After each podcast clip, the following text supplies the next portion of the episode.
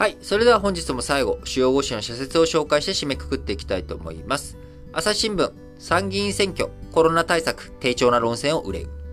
投じた補助金や交付金が期待された効果を上げたかも含め、今後の対策を論じる上で、この2年半のコロナ政策の徹底検証が不可欠だ。ところが、政府が設けた有識者会議は、表面を撫でただけで参回したということでね、やっぱりあの、事後的な評価というもの、見直し、レビューというものがね、えー、大切ですよね。あの、本当にこれは効果があったのか、良かったのか、どうだったのか、どうすべきだったのか、事後的な検証というもの、これを積み重ねていくことによって、えー、将来のね、あの、政策決定とか、あ政策、えー、自体をね、え、ブラッシュアップさせていく上で僕は非常に重要なことだと思っております。えー、終わり良ければ全て良しではなく、えー、僕は何度もこの新聞解説ながら聞きで言ってますけど、結果なんてどうでもいいんですよ。どうでもよくはないんですけども、あの、皆さんもね、子供とかに勉強教えるときに答えが合ってればいいなんてことにならないわけですよね。えー、きちんと式を立てて、えー、組み立てて、えー、そして答えが出た。えー、そうじゃないと、まあ、計算間違いして答えを間違えて、えー、しまうっていうことと、えー、何もわからなくて間違いをするっていうのはやっぱり違うわけです。きちんと理解して積み立てていったことによって、えじゃあ他の問題も解けるようになるわけですよね。似たような問題だったら。これを繰り返していくっていうのが大切で、今後も新型コロナと同じようなあ国をね、えー、覆うような大きな問題っていうもの、えー、今後も起きる可能性あるわけです。その不測の事態に備えるというのが政府、えー、のね、役割の一つであり、え先ほどマリオンでも言った通り、えー、権利のね、今すでに、えー、阻害が起きてしまっているところ、えー、そういった障害を取り除くということが国の使命の一つでもありますし、何か、あ有事の際にですね、えー、対応していく。そして、有事が起きる前に、えー、事前にどういうふうに準備をしていくのかということ、え、その上でね、今回のコロナ対策2年半、しっかりと検証してほしいなと僕自身も思っております。えー、朝日新聞、2つ目、えー、もう1本は、ウクライナ支援、長期化を視野に結束を。ロシアからの嫌がらせは今後も続くだろう。世界経済への影響影響も一定程度は避けられない。だが、それは侵略を繰り返させない。秩序を守る代償として受け入れざるを得ない。ということでね、えー、国民負担、えー、我々生活厳しい、えー、原材料高とかね、エネルギー価格の高騰、えー、そういったものを甘んじて受けねばならんと。いうふうに朝日新聞述べており、僕自身はそうは思っております。そう思っておるんですけれども、えー、実際にそれを受け入れて、えー、くこと難しさあり、ある家庭、家計だってあるわけです。えー、そういったところをね、国としてどういうふうに対応していくのかというところがね、注目される部分かなと思っております。毎日新聞、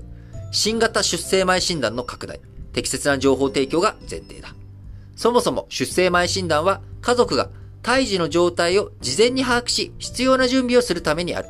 病気や障害があっても暮らしやすい社会にする取り組みも合わせて進めることが求められるということでね。いや、ほんとね、これそうだと思うんですよ。さっきの丸4でも言った通り、あの、やっぱりみんな生きづらさっていうのは、普通の、いわゆる普通の人、障害がない人だってあるわけです。えそういったものを取り除いていかなければいけないですし、障害がある人の生きづらさというのは、あの、やっぱり大きくあるわけですよね。えー、例えば、あその、なんでしょう、スロープを設けて車椅子、足に障害がある人、えー、もね、自由に行き来ができるようにするとか、あエレベーターを設置するとかですね、えー、いろんなことをこう対応していく、えー、それによって生きづらさっていうものを克服していく。で、えー、そういった生きづらさを一つ一つ解消していくっていうことは、例えば、あ車椅子だけじゃなくてね、乳母車、えー、子供の移動とか、こういったことにも、やっぱり社会全体のバリアフリーが進むことによって、えー、障害者だけじゃなく、えー、障害じゃない人たちにもメリット、恩恵があるということになります。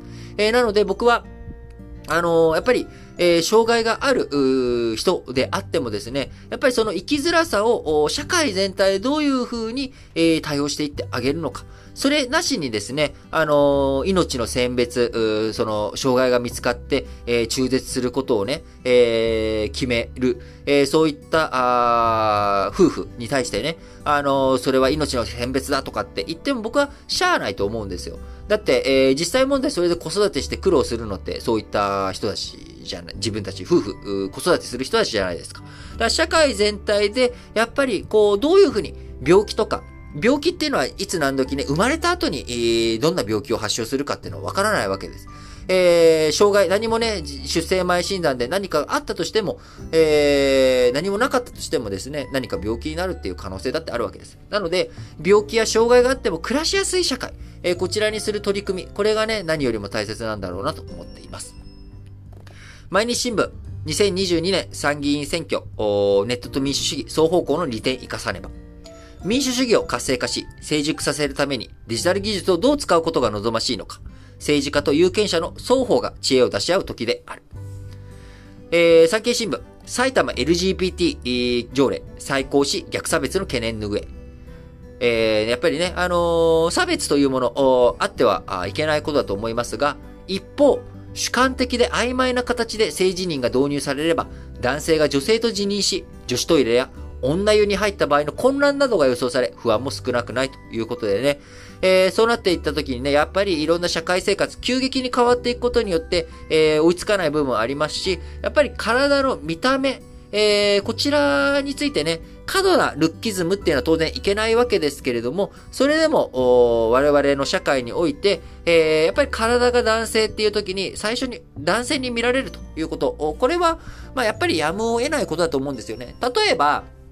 あのー、私の例でいきますと、えー、僕の名前を見たときに、大体みんな僕のことをね、あの、昔あったのが、えっ、ー、と、OB 訪問を受けた時にですね、あのー、海外からの、留学生からの OB 訪問がすごく多かった時期があったんですよ。企業に勤めてた時に。で、その時に、まあよく言われたのが、あの、日本語、なんでそんなに上手なんですかって、その留学生に言われるわけなんですよ。ごめん、ご、ごめんねと。あの、留学生だと思って来てくれたかもしれないんだけど、僕、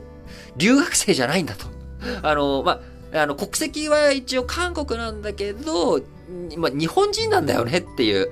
そこで僕は自己に、まあ、あの、国籍は韓国なんだけど、もう日本人っていう風に言うようにしたんですよ。だって、留学生が知りたいこと僕何も答えられないんですよね。だって、海外に、まあ、住んだことはありますよ、タイとか。でも、教育、生まれも育ちも日本で、えー、少年ジャンプを読んで育ち、えっ、ー、とね、なんかあの、金八先生のモノマネをやり、えー、傘を持ってはアバンストラッシュの練習をし、みたいな、まあ、日本人として、えー、こなさなきゃいけないことを全部こなしてきたわけですよね。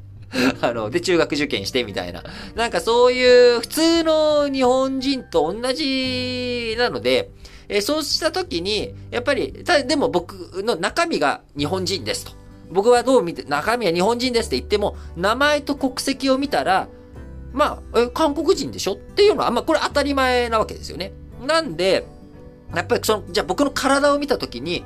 えー、あなたは男ですね。って言われて、でもいや、心は女なんですっていうこと。これのね、えー、ギャップ、めんどくささっていうのはすごくわかります。僕の今言った事例とね、えー、まあ、と、それとも違った苦しさあったりすると思うんですけど、えー、なので、やっぱり見た目と、その中身の違うギャップっていうもの、これは、あ簡単に、ね、アウティングさせないっていうことも重要な部分でもありますし、えー、その一方で、やっぱり社会生活していく上で、えー、その生きづらさをどういうふうに整理していくのかっていうこと。これはね、やっぱりあのきちんと丁寧に向き合っていかなきゃいけない問題だなと思っております。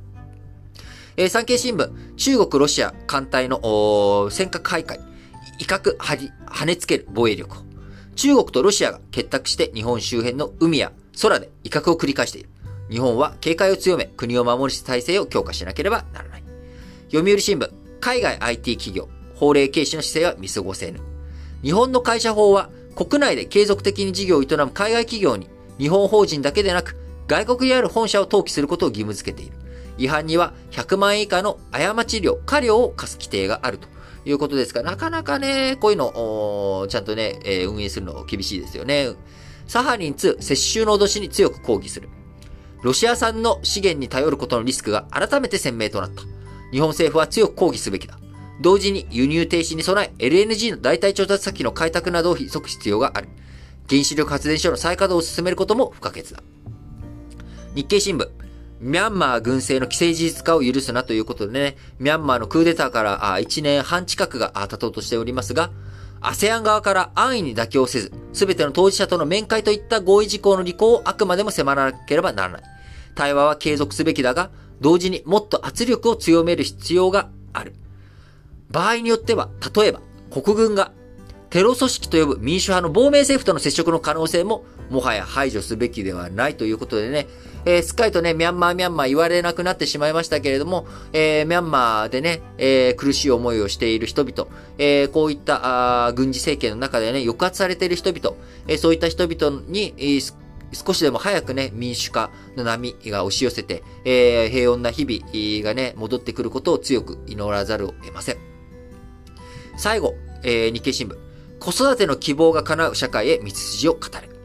子育ての期間は長く続く。働き方の見直しと両立支援策とが伴わなければ効果も薄れよう。先進国の中で著しく女性に偏っている家事、育児負担を是正していくことも欠かせないということでね、えー、やっぱりね、あのー、先ほどマリオのところでは申し上げましたけれども、えー、女性の権利、個人の権利、どういうふうにね、しっかりとそこのバランス、バランスというかね、え阻害しているものを取り除いて、障害を取り除いて、えみんなが自分の権利をしっかりと行使できる、そんな世の中になっていってほしいなと強く思います。えそのためにもですね、えー今週末、7月10日の選挙、えそちらに向けてしっかりと、え皆さん、あの動いていただければいいなと思っております。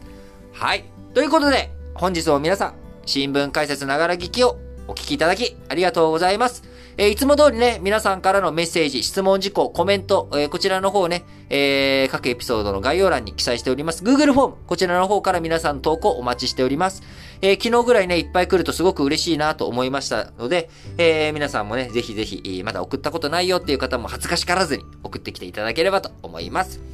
はい。それでは、皆さん、